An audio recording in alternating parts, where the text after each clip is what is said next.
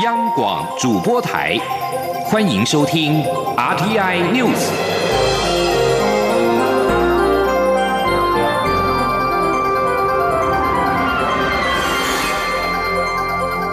听众朋友您好，我是张顺祥，欢迎收听这节央广主播台提供给您的 RTI News。在中华民国台湾与友邦贝里斯建交满三十周年的前夕。蔡英文总统今天接见了贝里斯副总理兼教育部长法博。蔡总统表示，两国不仅在医疗、职训方面持续合作，经贸投资方面也有不少的进展。十一月更将在贝里斯举办第一届的台湾商展。蔡总统借此希望两国能够持续深化伙伴关系，携手成长。吉林央广记者肖兆平的采访报道。蔡英文总统十一号上午接见友邦贝里斯副总理兼教育部长法博。蔡英文总统指出，十月十三号是中华民国台湾与贝里斯建交满三十周年的日子，而贝里斯率团参加我国国庆，两者可以说是喜上加喜，所以他要代表政府与人民表达诚挚的欢迎。蔡总统进一步提到，第四度访问台湾的副总理法博已经是台湾的老朋友，相信透过这次访问，能对中华民国台湾的政经发展有更深的了解。尤其两国已经在医疗基础建设、职业训练等合作计划展开合作，双边经贸投资也有进展，甚至近期也完成观光研究合作意向书。十一月还会在贝里斯。举办第一届的台湾商展，显见两国邦谊持续提升。蔡总统说：“今年的六月，台湾组团到贝里斯考察观光商机；八月，我们签署了部分范围协议，呃，先期研究合作意向书。那么，台湾的采购团上个月到贝里斯采购呃海鲜产品，下个月呢，我们也会在贝里斯举办第一届的台湾商展。”蔡总统提到。贝里斯访问团访台期间，两国会签署推动双边通航协定备忘录，以落实踏实外交精神。蔡总统说。我们两国也将签署推动双边通航协定的备忘录。未来呃，协定签署之后呢，两国的民航合作将会更加的密切，也实践我们互惠互助、踏实外交的精神。台贝相互扶持三十年，贝里斯对中华民国台湾的支持与情谊，蔡英文总统除了表达感谢外，也期望两国能加深伙伴关系，携手成长。中央广播电台记者肖兆平采访报道。继续关注的是二零二零的选举新闻。国民党总统参选人韩国瑜昨天发表两岸政策白皮书，批评蔡英文总统的两岸政策是仇中害台爱自己。行政院长苏贞昌今天反批。韩国瑜一到香港就进中联办，到中国连中华民国四个字都不敢讲。正是因为这样，台湾人的亡国感才会越来越强。请听央广记者郑玲报道。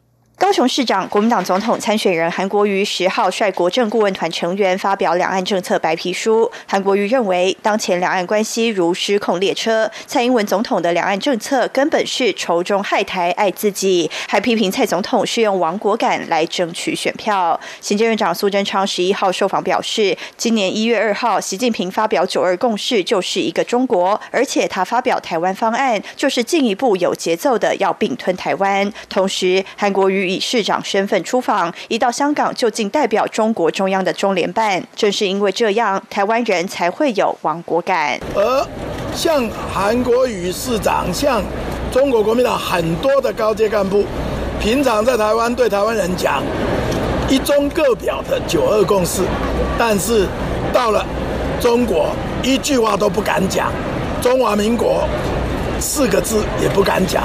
正因为中国国民党这样。正因为韩国语这样，而韩市长现在还想选总统，所以台湾人的亡国感才会越来越强。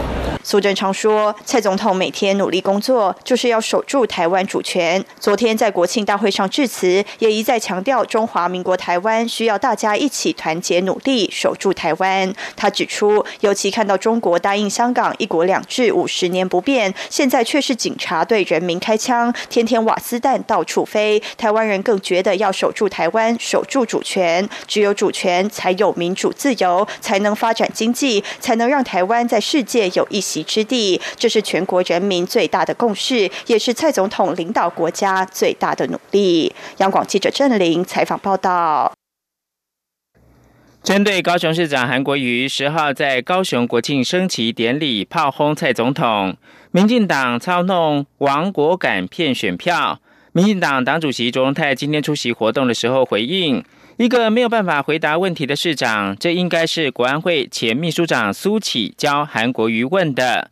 他并且强调，并不是在卖弄亡国感。而是在看见香港问题持续恶化之后，台湾人民心中自觉应该要提高。卓荣泰强调，民进党诉诸的是国家安全跟主权，没有在卖弄亡国感。针对韩国瑜批评总统靠反送中议题捡到枪，其实是把枪送给对岸来伤害台湾。卓荣泰回应，看到中国对台步步进逼，香港局势不断的恶化。中方持续拉高在国际上威吓力量，希望借此台湾能够有自主国防力量，保卫自己的安全。为此需要坚定的总统跟民主的国会。他并且痛批会讲这样的话，应该跟韩进中联办有关。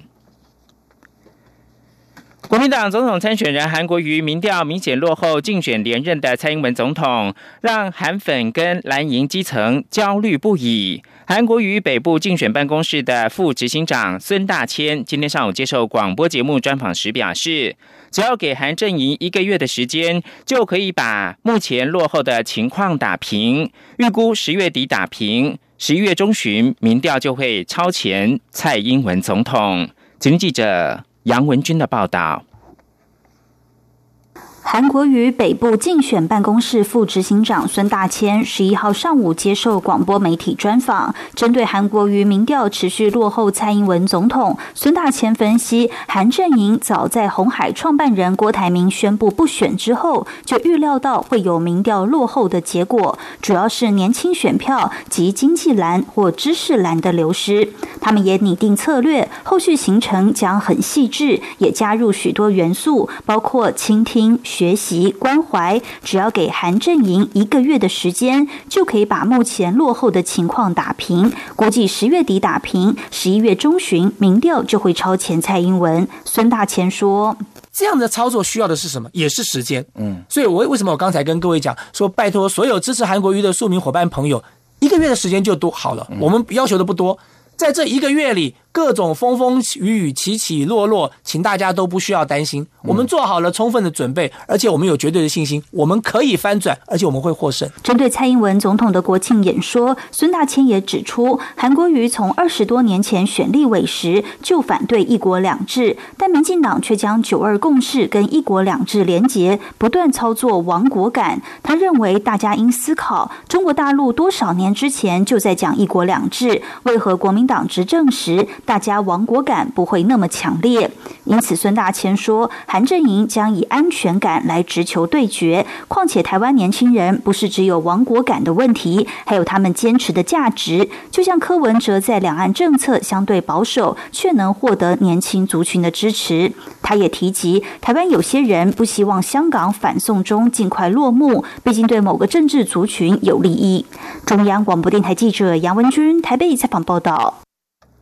副总统陈建仁十号深夜启程前往教廷访问，他在桃园机场发表谈话，指出此行将参加由教宗方济各主持的丰盛典礼，代表蔡英文总统致上最崇高的敬意，并邀请教宗能够来台湾访问。陈副总统抗力十号深夜搭机前往教廷访问，这次访问定名是圣德专案。此行除了参加十三号教宗方济各为英国纽曼枢机主教等五位天主教先人封圣典礼，也将觐见教宗方济各。视察驻教廷大使馆，预计在十五号返抵国门。陈副总统出发前在桃园国际机场发表谈话时表示，中华民国与教廷关系密切。此行将参加由教宗方济各主持的丰盛典礼，也将代表蔡总统、台湾人民以及天主教教友向教宗方济各致上最崇高的敬意。陈副总统也表示，将邀请教宗能够来台湾访问，也将代表所有的教友跟教宗致上最诚挚的邀请之意。继续再把新闻焦点回到选举的新闻。民进党副秘书长林非凡十号代表蔡英文总统以及民进党中央启程前往美国休士顿、洛杉矶以及加拿大的多伦多。他说：“团结台湾之所以重要，正是因为即便是国庆日，对手仍在附和中国政府的九二共识论调。”林非凡十号晚间启程前往美加，展开为期七天的访问侨界之旅，参加蔡总统海外后援会的成立大会，定于十七号返回台湾。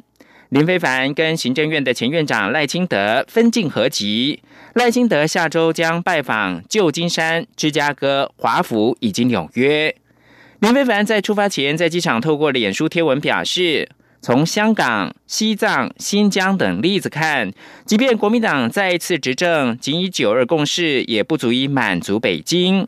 林非凡指出，国际社会担忧中国前景，着手调查对中政策。高雄市长韩国瑜将国家的未来前途赌在中国之上，是不明智的。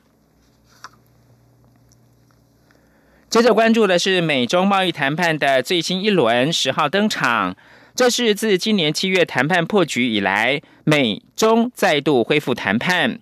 第一天会谈在商业团体表达乐观期待之下结束，认为双方可能为已经进行了十五个月的贸易战降温，而美国也可能会延后原定下个星期生效的进一步提高对中国产品关税的计划。在临近白宫的美国贸易代表署的总部，美国财政部长梅努钦、贸易代表莱特海泽与中国副总理刘鹤等官员进行了大概七个小时的谈判。路透社报道，白宫表示，美国总统川普将会在美东时间十一号的下午两点四十五分，也就是台湾时间十二号的凌晨两点四十五分，与中国国务院的副总理刘鹤来会面。川普在十号就表示。他将与刘鹤会面，但是当时并没有公布会谈的时间。刘鹤目前仍在华府参加为期两天的美中贸易谈判。美国总统川普在十号稍早暗示，他跟中国的高风险贸易战争取得了进展。川普并且表示，与北京的贸易谈判进行良好。奥地利作家汉德克获得今年的诺贝尔文学奖，引爆了阿尔巴尼亚、波士尼亚以及科索沃等巴尔干国家的不满。汉德克被认为是已故的屠夫，也就是塞尔维亚强人米洛塞维奇的仰慕者。在一九九零年代，至前南斯拉夫瓦解的血腥内战中，汉德克强力捍卫塞尔维亚。也曾在作品里面把巴尔干战争期间的塞尔维亚描绘成为受害者，把他们比拟为纳粹德国统治下的犹太人。虽然这些话后来撤回，汉德克也是米洛塞维奇的支持者。国际普遍认为，塞尔维亚压迫其他南斯拉夫成员国。米洛塞维奇则因为犯下种族灭绝跟多种战争的罪行，遭到国际法庭审判，是西方传媒所称的巴尔干屠夫。汉德克获奖，阿尔巴尼亚总理拉马在推特上面写道：“没有想到会因为诺贝尔文学奖而感到想吐。对于这种种族主义跟屠杀，我们不能够变得麻木不仁。”而波士尼亚的国家元首三人主席团的穆斯林成员，也就是扎菲洛维奇，则认为把奖颁给汉德克是丑闻跟耻辱。以上新闻由张顺强编辑播报。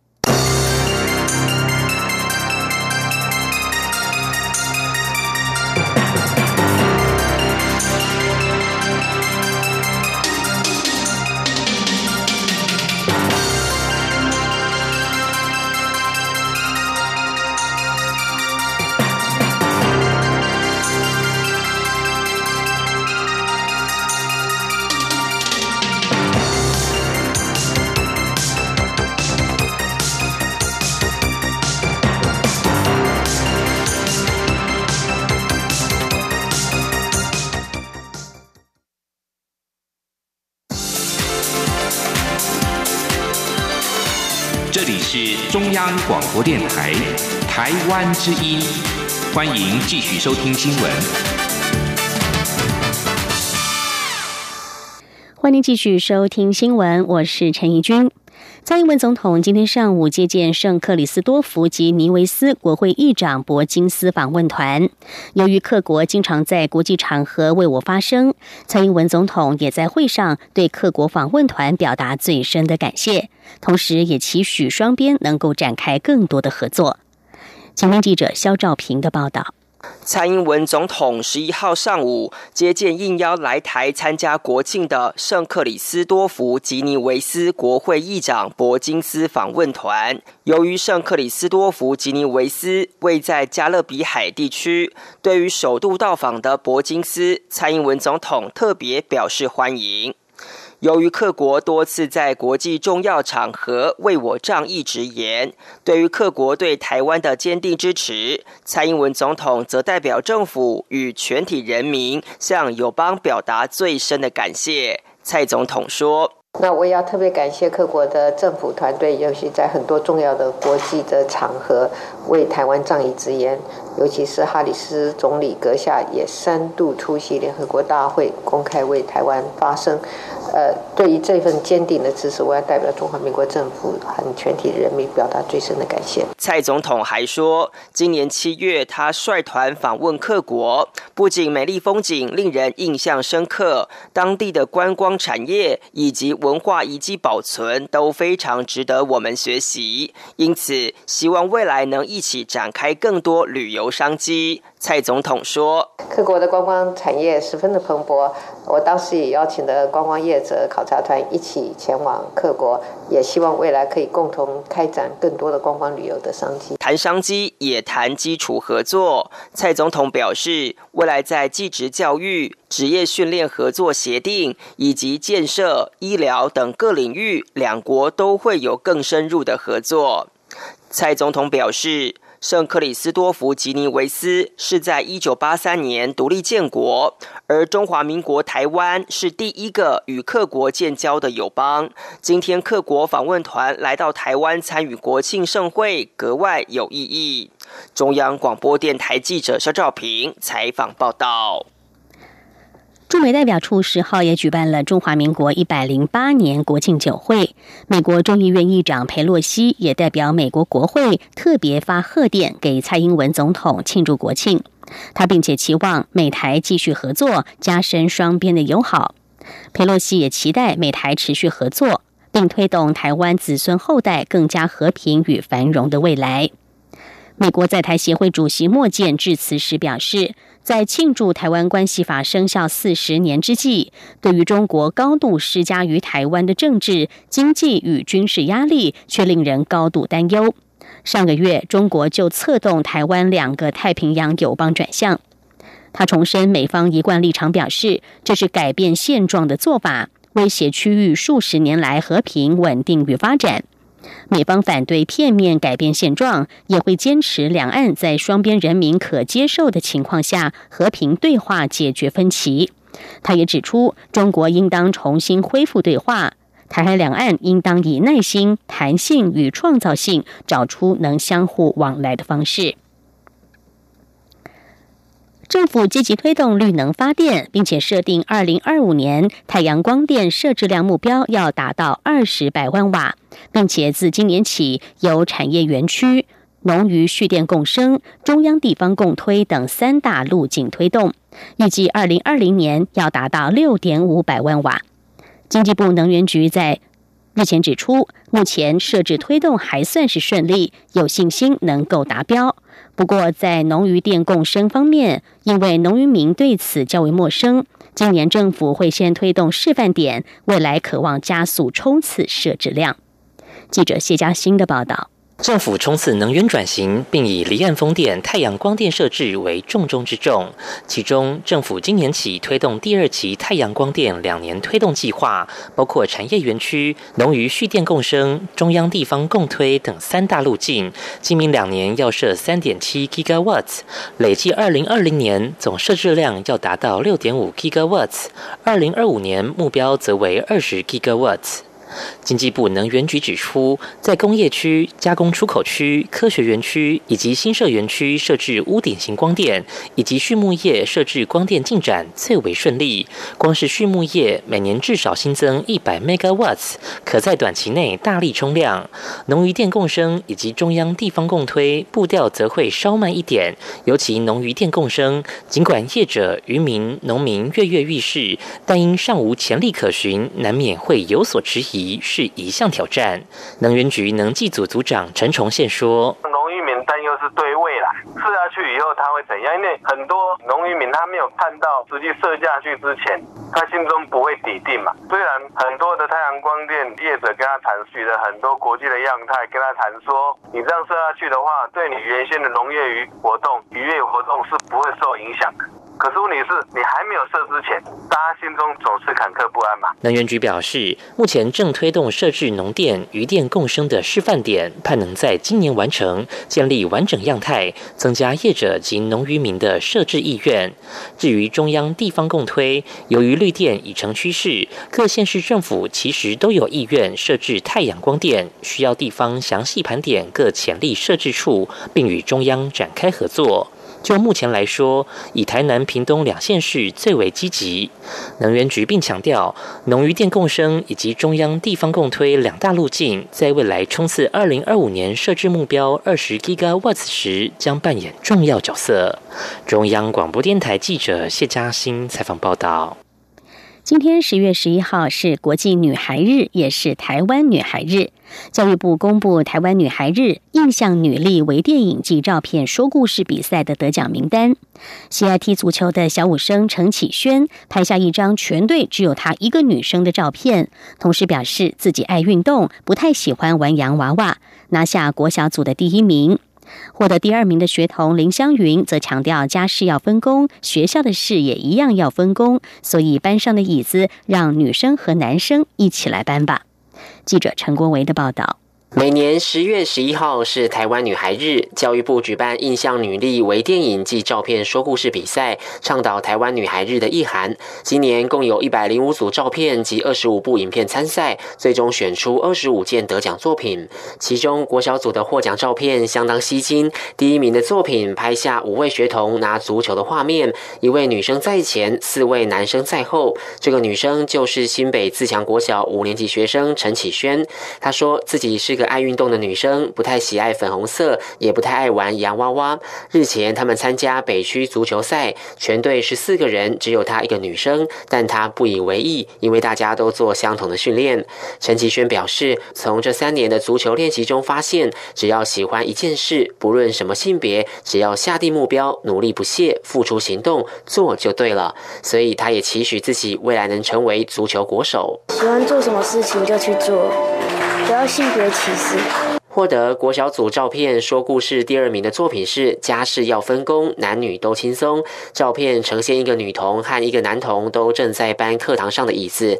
获奖的台中乌日西尾国小学生林香云表示，平常在学校环境及教室整理的分工上，其实可以不分男女，女生可以挑战需要力气的事，男生也能尝试需要细腻度的打扫工作。他指出，许淑净都可以在举重场上为国争光，打破男生力气。器材大的刻板印象，所以自己也要当个勇敢的陪力女孩。班上的椅子不用都是男同学搬，女生男生一起来搬吧。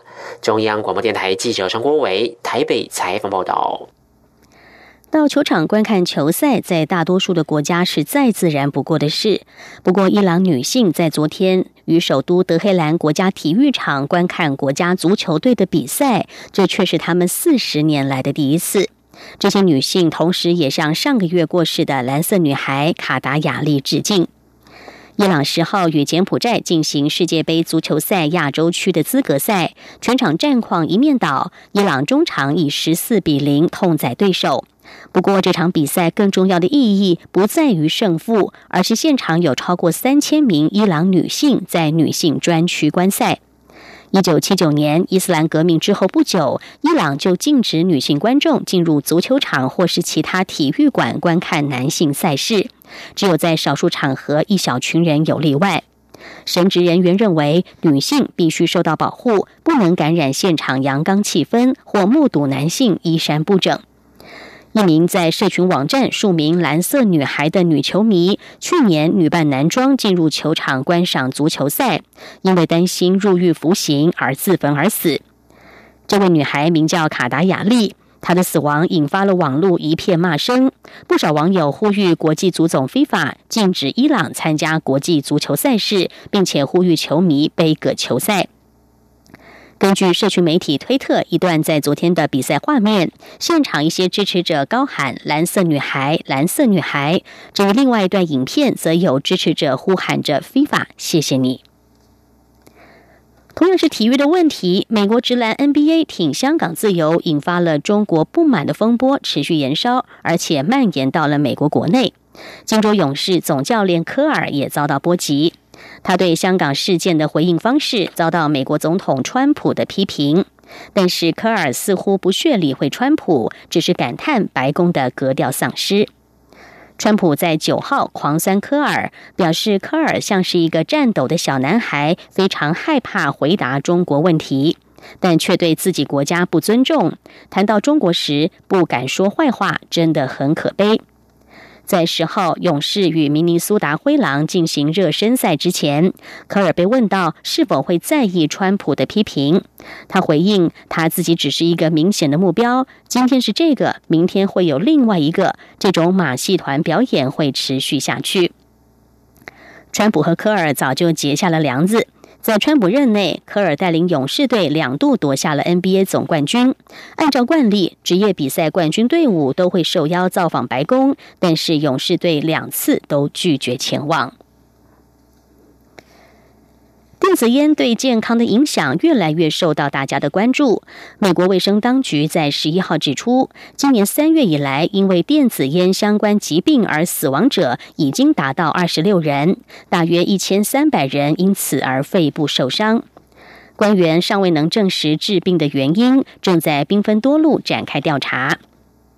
根据法新社报道，美国疾病管制及预防中心 （CDC） 表示，到目前为止，在二十一个州，总共有二十六人的死因与电子烟有关，肺部受伤者达到一千两百九十九人。在一千零四十三名登载性别与年龄资料的病患当中，百分之七十为男性，百分之八十则在三十五岁以下。超过四分之三的病患曾经透过或是未透过尼古丁产品吸入了四斤大麻酚 （THC）。THC 是对心理或精神有显著影响的大麻物质。电子烟起初被认为是戒烟的装置，在青少年之间的使用快速增加。二零一九年的初步官方数据显示，有超过四分之一的中学生在过去三十天曾经抽电子烟。电子烟自从二零零六年起在美国贩售，病情是否直到现在才开始爆发，并不清楚。是否之前有病例被误诊，也不得而知。现最后把焦点来关注到中国大陆江苏省无锡市三一二号国道往上海市的高架路段，在昨天晚间突然发生了大面积坍塌，桥下有三辆汽车被压住，造成三人死亡，两人受伤。这个事件震惊了中国大陆。中国交通运输部官方微博在事后发文指出，事故发生的时候，一辆严重超载货车在桥上行驶，这可能是桥梁坍塌的直接原因。根据大陆媒体《新京报》引述了无锡一名从事钢铁业的人士指出，事发地点附近有一个钢材市场，常有各地的车辆到此拉货。网传影片中同样规格的钢卷，一个重量通常在二十七到二十八吨之间。尽管官方分析事故是因为运输车辆超载所导致，不过中国网友对于事故原因纷纷的提出了质疑。有人认为这恐怕又是另外一项豆腐渣工程。另外，也有网友指出，超载的车辆为何能够上路？期盼官方进一步的就责，为无辜的死者讨回公道。以上 T N News 由陈奕君编辑播报，谢谢收听，这里是中央广播电台。台湾之音，这里是中央广播电台。台湾之音。